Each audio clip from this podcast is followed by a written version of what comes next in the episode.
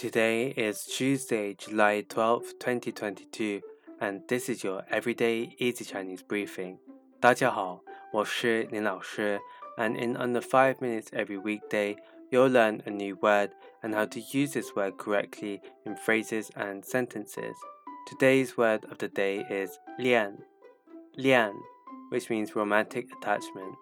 Let's practice by making different words, phrases, and sentences with lian.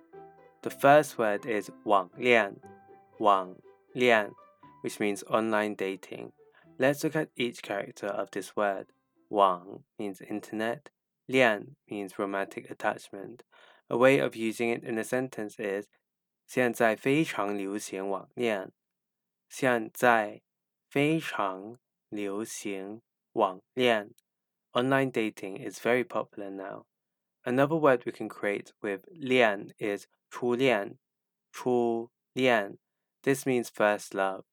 Let's again look at each character of this word. 初 means first and 恋 means attachment. A way of using it in a sentence is 你还记得你的初恋吗？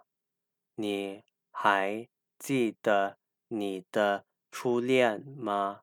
Do you still remember your first love? Finally, we can create the word 失恋,失恋 which means to lose one's love. In other words, a heartbreak. The 失 here means to lose.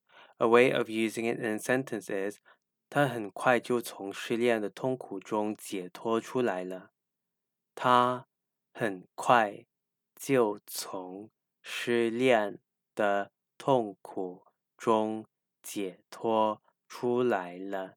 he recovered from his heartbreak very quickly.